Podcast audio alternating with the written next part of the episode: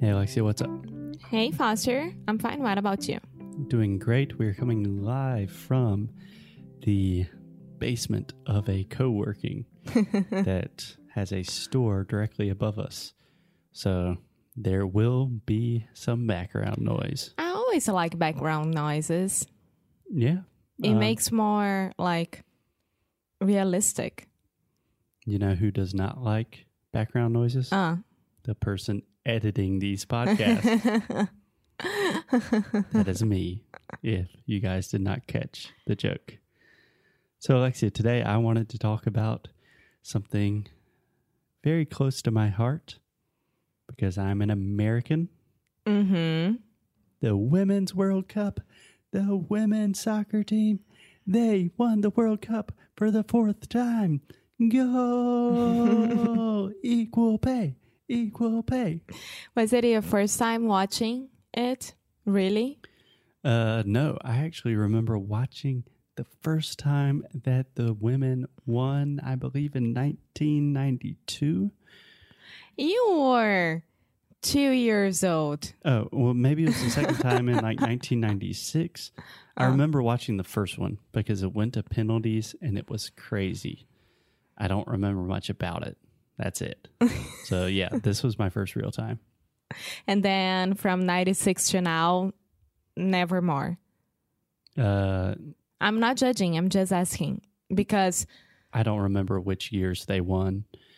They have won four times, and I think they won a couple of times in the 2000s as well. yeah, I don't know much about it, to be honest. I am more about more. I, I like to watch more volleyball than soccer nowadays, not nowadays, from five, six years from now. And I always watch the girls playing volleyball and the boys playing volleyball. And I kind of forget the girls playing football, soccer. Yeah. So, can I just say a couple of things, Alexia? First, you said five or six years from now. No, That would Oh, I go, be yeah. In the future. yeah.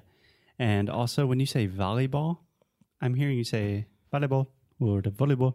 I don't know. It sounds kind of Portuguese to me. Can you say volleyball? volleyball. Can you say volleyball? Volleyball. I'm sorry. It sounds like I'm treating you like a baby. Can you say volleyball? volleyball. volleyball. Yeah. Volleyball is awesome. I am not particularly good at it, but today I wanted to talk about the American girls because they are awesome. Okay. So go ahead. Okay. So I think this is the first time that a lot of people were really paying attention to U.S. women's soccer for a variety of reasons. First, I think popularity with soccer is on the rise in the U.S. simply because, eh, I think it's time. The U.S. is like, okay, soccer is cool. We should probably watch the World Cup. Secondly, the U.S. women's team is famously very good, so they're always competitive. Thirdly, this would be the fourth time they're winning. And last but not least, this team especially has been very outspoken in the news. They have talked a lot about um, gender, equal rights, equal pay.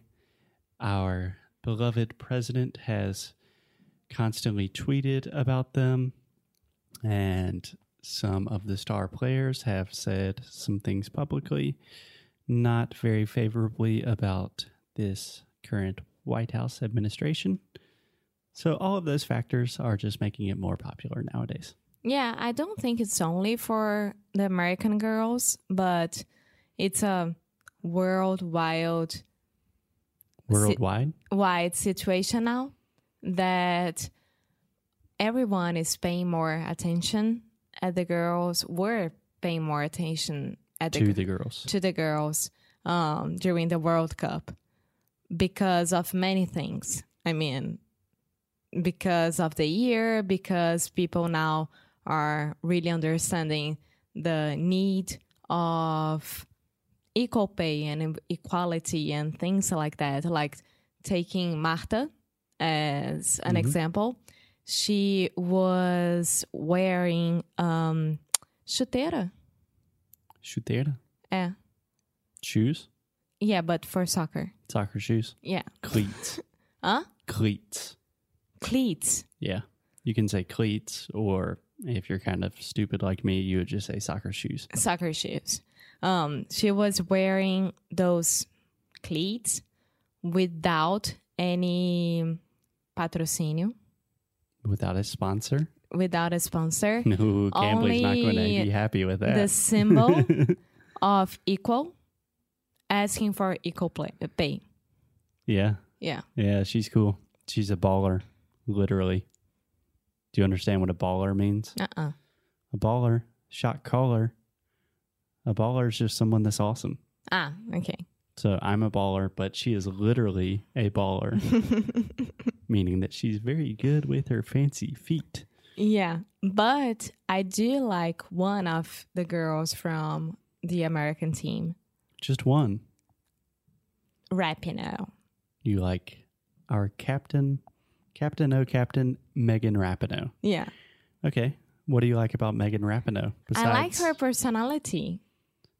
Okay. Her personality is pretty forceful. She does not take any shit from anybody. That's what I like about her because I'm not like her. I need to learn how to be like her. I don't think you take much shit from anybody either. No, but not on her level. Yeah, you're not raising your hands every time you do something good in a beautiful way, and you're not saying, I'm not going to the fucking White House. I'm pretty sure you would say, Ooh, White House. Sure. yeah, so Megan Rapinoe is awesome. She is a, a very interesting leader because she has been the most outspoken, the most vo- vocal about gender equality and equal pay. I would argue that she is really kind of the person leading this movement for equal pay in sports in general, but primarily in soccer. Alexia doesn't think so. I Uh, think it's a group. I think she's very, of course, she's very important for the United States, as Marta is very important for Brazil. And Yeah. I, I'm just saying, I think if you had to put a face on the movement, it would be Megan Rapinoe. I, I would argue with that because Marta is just like Rapinoe as well, and she is as good as Rapinoe, and she's the best soccer player from the world, Of the world. of the world. And Yeah, but I'm just saying when Megan Rapinoe's team, my team, won the World Cup, thousands and thousands of people in Lyon, France were shouting, chanting, equal pay, equal pay. But I do agree with that, Amor. But this would have happened if Netherlands, the Netherlands, won, or France, or Brazil, or Colombia, or any of those. I seriously doubt that, but we can agree to disagree because that is not the point. The point is they are doing really good things, not only on the field, but off the field. Mm-hmm. Yeah. Yeah. And what about Morgan? Alex Morgan, Yeah, your dad's favorite. of course. I believe my dad's favorite as well. Of course. Why do you say that? Oh. All because she's dads. cute and she's very good. Yeah, She's very good.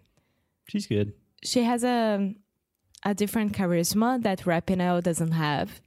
Yeah, she seems like a sweet girl. Yeah, Yeah, even though she's kind of scandalous and has appeared various times on the front of Sports Illustrated swimsuit edition, and what's the problem with that?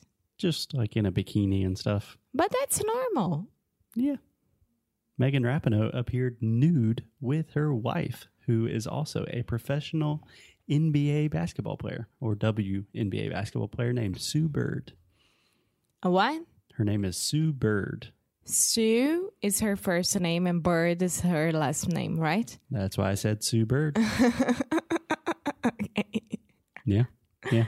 So my personal favorite player, or probably my favorite two players on the team are Done. Christine Dunn who played for the University of North Carolina, and Tobin Heath, who is kind of the third star, who also played for North Carolina. So I got to represent my Carolinas here. okay. Cool. Any questions that you have? Anything you want to say about gender equality, equal pay? Alexia, don't forget, you are in the top 10 most listened to female host on Spotify, coming in nicely at number 10. Um, You have to take responsibility. yeah, if I could say one thing about it, I think that nowadays everything is so hard to talk about it and to have a nice conversation with other people because everything is so problem pro, pro no pro, pro e problemático. Eh, é igual. Problemático. No, serious. Problematic. problematic um that for me the most important step step right now is to have equal pay i mean i work with a man You work with a man? yeah No, you And- work with a little boy.